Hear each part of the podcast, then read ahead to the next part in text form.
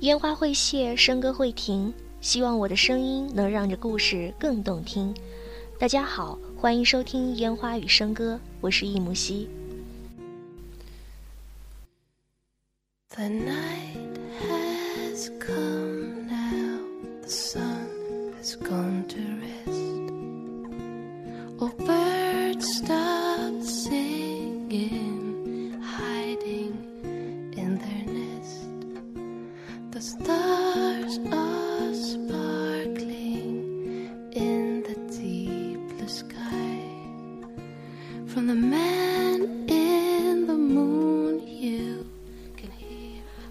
五年已经来了，首先呢，要跟大家说一声新年快乐。在新的一年里，希望大家都能往前走几步，变得更强大一些。不管怎么说，木西总算是摆脱了各种各样的琐事，正式回归啦。之后会定期上传节目，另外也要感谢这段时间仍旧不离不弃的听众朋友们。那么今天给大家带来的文章是在你人生方向感没那么强的时候，怎么更好的活下去。这是一篇典型的心灵鸡汤文。我虽然一直觉得这种文章其实没什么营养，但不可否认，他们的确能在某个情绪低落的片刻里带给我们慰藉。当然，也可能是因为木西现在所处的阶段，所以对这类话题特别有感触吧。OK，让我们现在一起来分享这篇文章吧。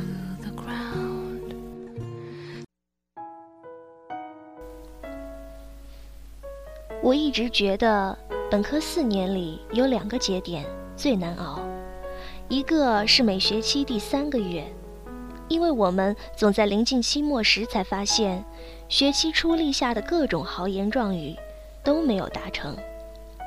少花钱，多吃菜，每天自习六小时，一周去三次健身房，期末成绩进前百分之十。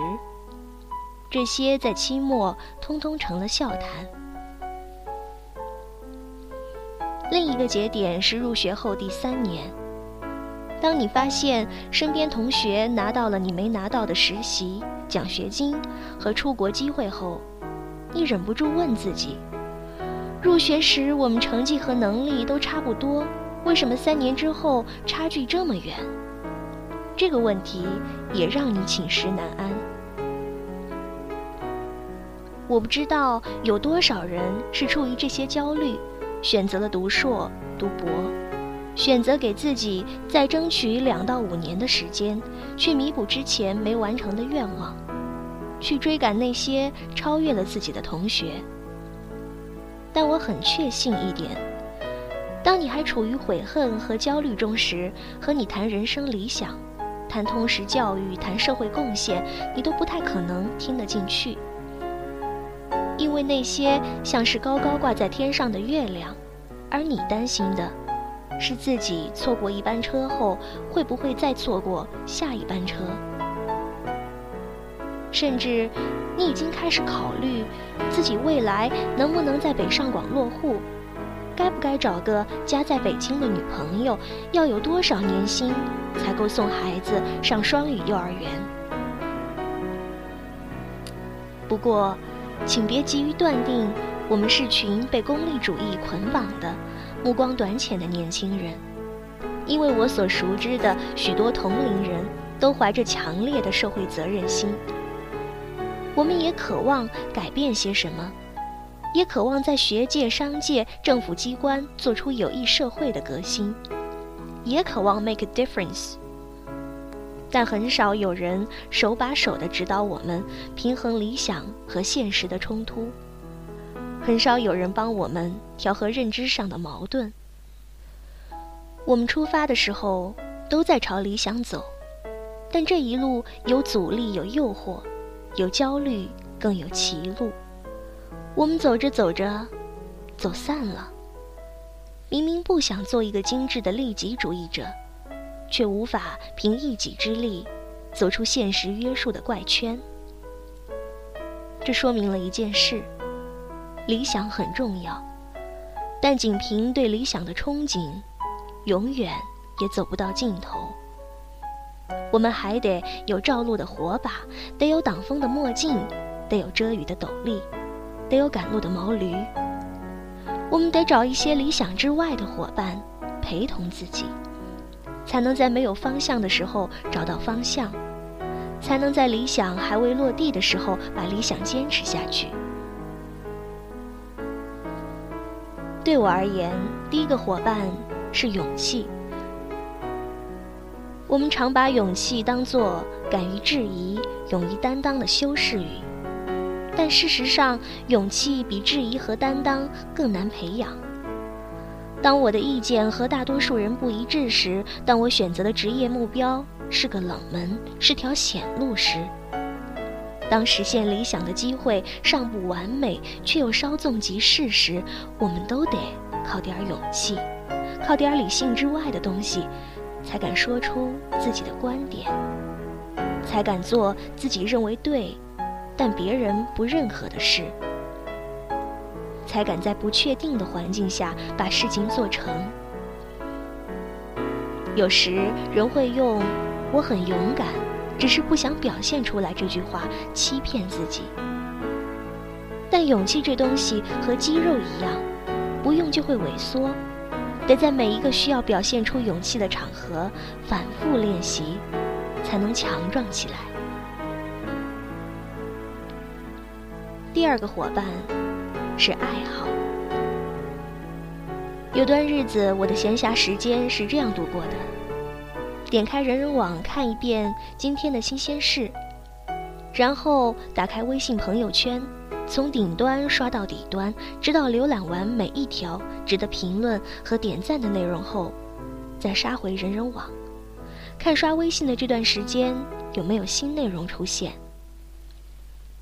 这并不是一个笑话，这反映了一种现象：我们习惯靠社交网络推送过来的稀薄快感解渴，但却越喝越累，越喝越渴，很少得到过。全然的满足，这种日子一天两天可以，但不出一周就会让人烦躁。我们得培养一项社交网络之外的爱好，才能获得足够强度的满足。它可以是打球、游泳、唱歌、做饭，任何形式；也可以是陪男女朋友，只要它让你尽兴，却又不会沉溺其中。找到适合自己的奖励机制，并不比找到理想更容易。可一旦你找到了，它将成为你一生抵抗无聊和空虚的利器。第三个伙伴是习惯。一二年，清华经一系的马东涵，在本科生特等奖学金答辩时，展示了一份他的日程表。从早上六点到晚上一点，每个小时都安排的密不透风。有人担心规划太多的生活会不会失去自由，但事实上，缺少规划的生活更不自由，因为你总在花时间考虑下个小时该做什么，是该读 paper 还是逛淘宝刷人人。你得打败头脑里 n 多偷懒念头。才能下决心去做那一件重要的事。这个抗争过程非常消耗意志力，而意志力对于任何人来说都是种稀缺资源。在固定时间做固定的事，养成一些好习惯，这都有助于节省意志力，把意志力用在更艰难的任务上。在我们九零后这一代出生以前。中国诞生过一部集奇幻、动作、诙谐与特效于一身的影视大片，它的名字叫《西游记》。这是唯一一部我看过三遍以上的电视剧。然而此时此刻，我发现小时候对奇遇的渴望，和长大后对人生的认识，竟如此相似。想收获最棒的旅程，你要有唐僧那样坚定的志向。要像悟空那样勇敢无畏，要靠八戒带来一路的欢笑，也要像沙僧那样，日复一日的把工作做实。我很喜欢知乎上的一个问答，提问者说：“你是怎样走出人生低谷的？”得票最多的答案是多走几步。我想，培养勇气、培养爱好、培养习惯，这三者正是我们能在人生低谷中，能在方向感还不那么强烈时，向前迈出的一些步伐吧。在这篇文章的结尾呢，作者还写了一下后记，那在这里我也给大家念一下。在接到学院开学典礼致辞的邀请后，我的脑海里一直回想的是那句话：听过很多大道理，依然过不好这一生。我们习惯在开学、开工、开幕这样的起始时刻，说些振奋人心的话。说些美好却不容易企及的憧憬，但事实是，陪伴我们大多数时间的，都是一些再微小不过的喜乐悲欢。当然，这很可能是因为我的眼界还不够开阔，但我确实和很多人一样，感受着生活中无处不在的琐碎焦虑。但反过来，我意识到，改变生活中任何一处自己不满意的地方。其实生活就会快乐起来，就好比无所事事了一阵子后，突然接到一个不太重要的任务，你也能从完成任务的过程中收获更好的自我感觉。而这个演讲想说的，正是如何对抗生活中常见的几种负面情绪：因胆怯犹疑而错失机会的悔恨。因过度依赖单维度的快乐而引发的空虚，因生活缺少计划而状况频出的烦乱。五分钟的时间，不指望能说出多么深刻的道理，只求有过相似感受的人，能因此找到一些改善生活的建议。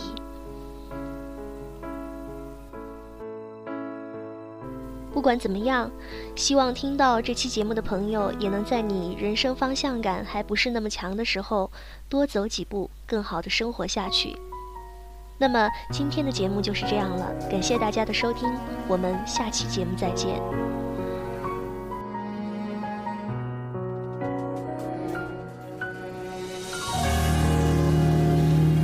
果是缘分，就献上灵魂。快乐而认真，直到幸福关门。如果一个人，就随心纯真。当情绪烦闷，带自由私奔，不委屈自己，当最配合的人，不。为难自己，这完美的可能，美好都有成本。我在乎的是磨着伤痕，还能觉得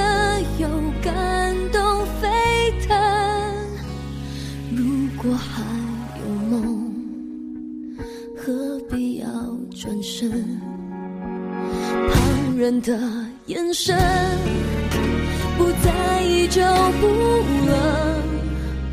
如果太迷惑，花时间停顿，请一起感受去远方，不能被更多矛盾。要懂得自己是什么样的人。找到自己想前往的